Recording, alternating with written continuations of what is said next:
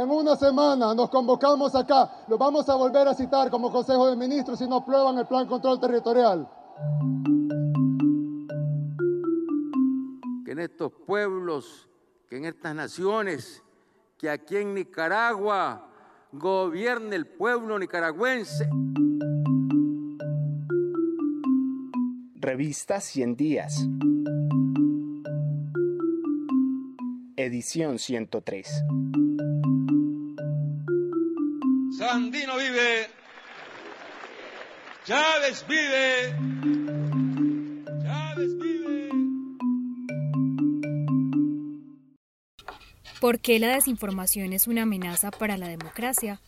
Por Silvio Weisborg. Los síntomas de la erosión de la democracia en América Latina son claros.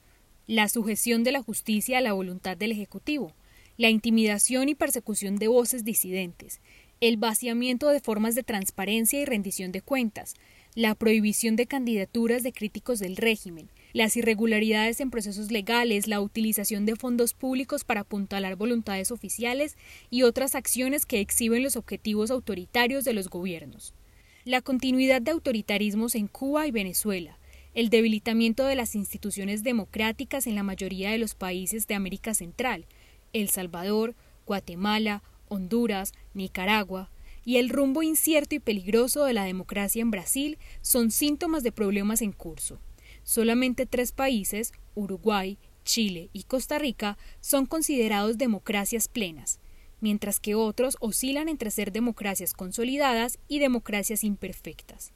Estas tendencias reavivan debilidades crónicas que echan incertidumbre sobre el futuro próximo de la democracia en la región. El principal temor no es el regreso a interrupciones claras y decisivas de la democracia por dictaduras militares, como lo fue durante el siglo pasado.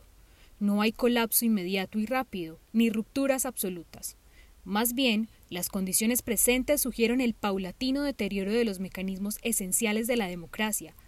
A estas preocupantes tendencias se suma el amplio descontento popular sobre el desempeño de la democracia y la baja confianza en las instituciones constitucionales.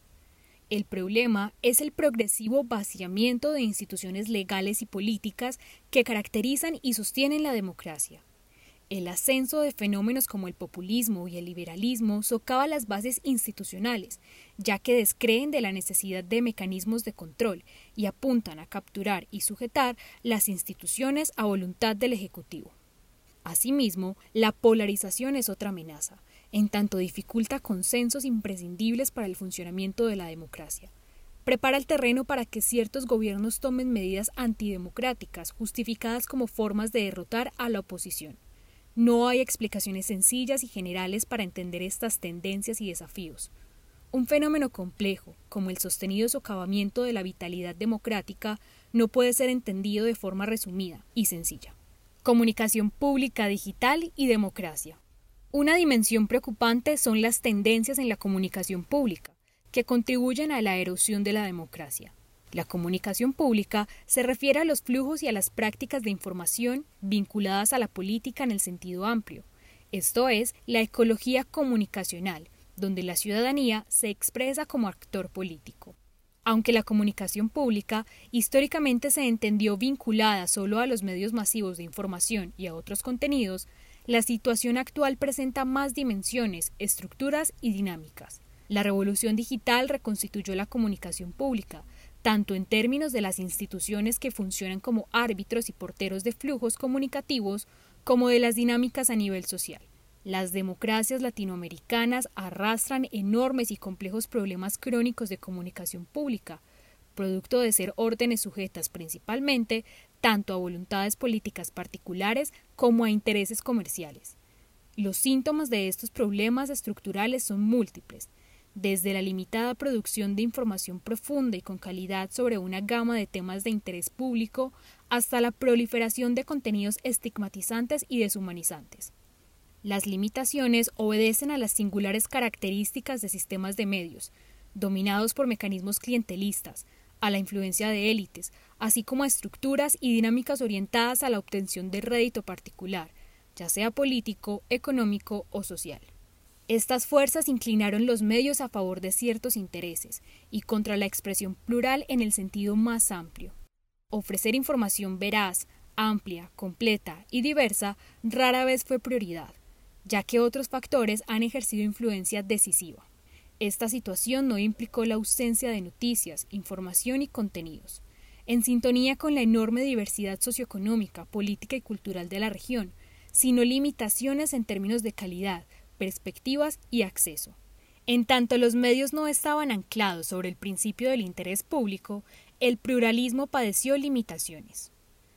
Durante las últimas dos décadas, la revolución digital potenció tanto los déficits como las oportunidades para la diversidad en la expresión.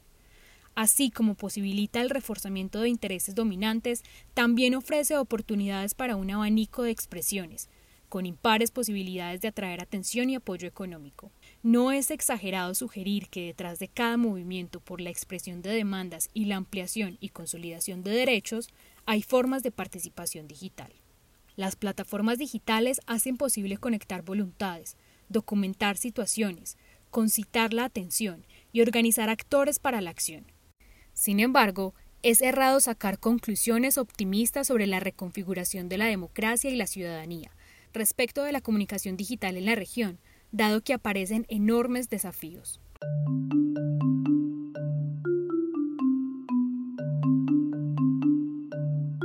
Si quieres terminar de conocer este artículo, ingresa a nuestro sitio web www.revistaciendiasinep.com.